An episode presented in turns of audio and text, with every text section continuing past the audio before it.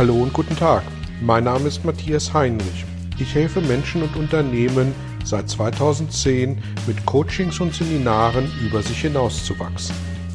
Mein Ziel ist es, Ihnen zu helfen, innere Bilder von bestimmten Situationen in Vertrieb und Führung zu überprüfen und gegebenenfalls nachhaltig zu korrigieren. Kurze Impulse wie der folgende lassen neue Ideen und Inspirationen in Ihr Tagesgeschäft einfließen. Hallo und herzlich willkommen zu einem weiteren Belgian Impuls. Heute möchte ich mich mit der Frage auseinandersetzen, was wir als Führungskraft tun können, wenn wir Entscheidungen, die über uns getroffen werden, über unsere Köpfe hinweg getroffen werden, wenn wir diese Entscheidungen umzusetzen haben, obwohl wir nicht dahinter stehen. Schwierige Situationen außerhalb unserer Unternehmen führen häufig dazu, dass schwierige Entscheidungen in unseren Unternehmen getroffen werden müssen. Und das häufig dann auch, wenn wir als Führungskraft im Sandwich stecken, also weitere Führungskräfte über uns haben und entweder weitere Führungskräfte oder unser Team unter uns, dass wir diese Entscheidungen dann einfach umzusetzen haben. Und das führt bei vielen Führungskräften dann tatsächlich zu einer Dilemmasituation, also der Entscheidung, ob ich mich als Führungskraft für Pest oder Cholera entscheide. Und die Frage ist, wie können wir damit gut umgehen? Weil Gedanken wie, naja, ich bin ja loyal meinem Unternehmen gegenüber, aber am Ende habe ich auch meine Mitarbeiter. Auf welcher Ebene habe ich jetzt einen Gesichtsverlust? Welches Theater wird da auf der Vorderbühne gespielt und was wird auf, äh, auf der Hinterbühne an Entscheidungen getroffen dazu? Und welche Gewissensbisse plagen mich an der Stelle? Sind ja durchaus vielleicht Gedanken, die Sie auch ein Stück nachvollziehen können. Die Frage ist, wie können wir als Führungskraft gut damit umgehen, sodass es uns nicht schlaflose Nächte bereitet? Und da möchte ich Ihnen vier Schritte vorschlagen, um dieses Thema ein Stück transparent und äh, gut handelbar zu machen. Punkt Nummer eins: Bewusstmachung, Teil eins. Machen wir uns doch bitte bewusst, dass tagtäglich Entscheidungen in unseren Unternehmen getroffen werden, zu denen wir nicht hundertprozentig stehen. Diese Entscheidungen werden vielleicht auch aus Gründen getroffen, die wir nicht nachvollziehen können. Aber es sind immer Entscheidungen für eine Sache und nicht gegen uns als Person. Auch wenn wir sie umzusetzen haben.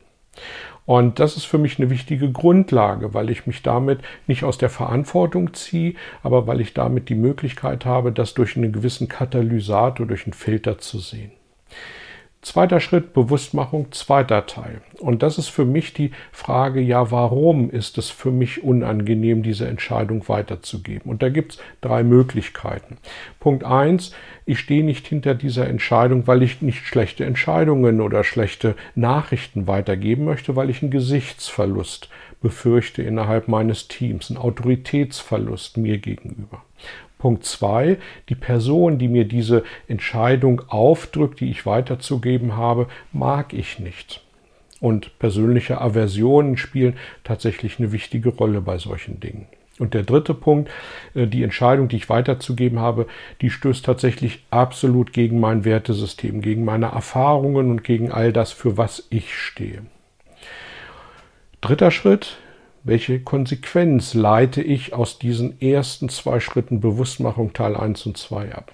Und das ist für mich ein Stück abhängig davon, was denn der Grund ist für ähm, die, äh, für meine für mein Unwohlsein mit der Entscheidung, die ich weiterzugeben habe. Wenn es tatsächlich der Punkt ist, dass ich schlechte Nachrichten nicht gern weitergebe, dann habe ich tatsächlich ein Thema als Führungskraft, weil es ist meine Aufgabe als Führungskraft, auch wenn ich mich damit nicht wohlfühle, schlechte Nachrichten und Entscheidungen weiterzutragen. Dafür bekomme ich dann in der Tat auch mein Gehalt und dann habe ich diese Dinge auch weiterzugeben. Wenn ich eine Aversion habe gegen die Person, die mir diese Entscheidung aufdrückt, dann ist das tatsächlich auch etwas, wo ich drüber zu stehen habe und wo ich dann als Führungskraft auszuführen habe. Und ich mag mir dann zehn positive Eigenschaften dieser Person überlegen, weil irgendetwas wird diese Person haben. Es wird Menschen geben, die diese Person lieben, so dass es mir leichter fällt, vielleicht meine Beziehung zu dieser Person auf eine andere Basis zu stellen. Aber zunächst mal habe ich dann tatsächlich auch auszuführen. Der wichtigste und spannendste Punkt ist aber der dritte Punkt. Die Entscheidung, die ich zu umzusetzen habe, läuft absolut konträr zu meinem Wertesystem, zu meinen Anschauungen, zu meinen Erfahrungen, zu all dem, was ich stehe. Und dann ist die Frage, wie kann ich damit umgehen? Und ähm, wenn Führungskräfte Berater auf der nächsten niedrigeren Ebene installiert haben, dann habe ich als Berater vielleicht die Chance, da nochmal zu intervenieren und äh, die Entscheidungen, ähm, die getroffen worden ist, ein Stück in Frage zu stellen, zu hinterfragen, vielleicht anzupassen und eben als Berater nochmal darauf einzuwirken, dass da eine Veränderung stattfindet.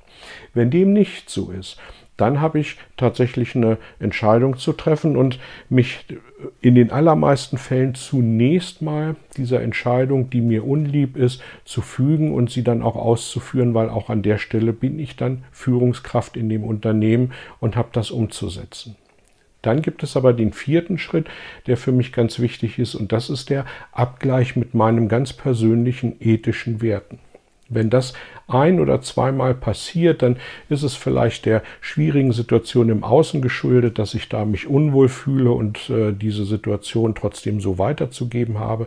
Wenn es aber immer wieder auftritt, dass Entscheidungen mir aufgetragen werden, die konsequent gegen meine ethischen Grundwerte verstoßen, dann muss ich tatsächlich für mich eine Entscheidung treffen, inwieweit dieses Unternehmen für mich das Richtige ist. Denn wenn ich mich immer diesen Entscheidungen füge, dann wird das über kurz oder lang zu nichts anderem als Burnout, Depressionen und sonstiger Unzufriedenheit führen.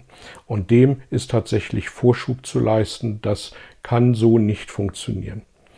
Denn ich kann anderen nur dann helfen, wenn es mir selber gut geht. Und deswegen ist es wichtig, dass ich eine grundsätzlich positive, konstruktive Einstellung zum Unternehmen habe.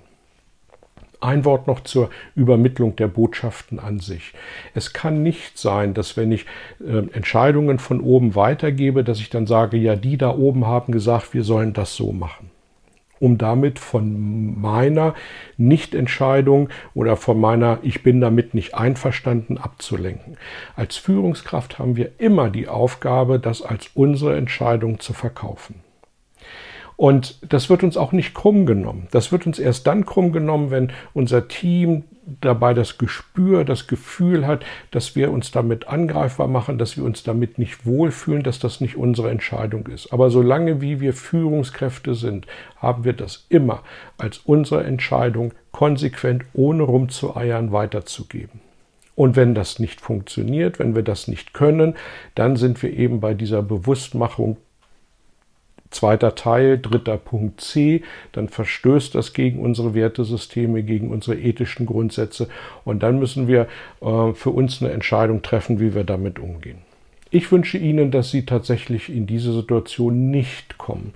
Und ich wünsche Ihnen, dass Sie Führungskräfte im Unternehmen haben, die wirklich Berater an der nächsten Stelle installieren, so dass Sie die Chance haben, da auch einen Einfluss zu nehmen und äh, entsprechend das mitzugestalten, anstatt Entscheidungen vorgesetzt zu bekommen.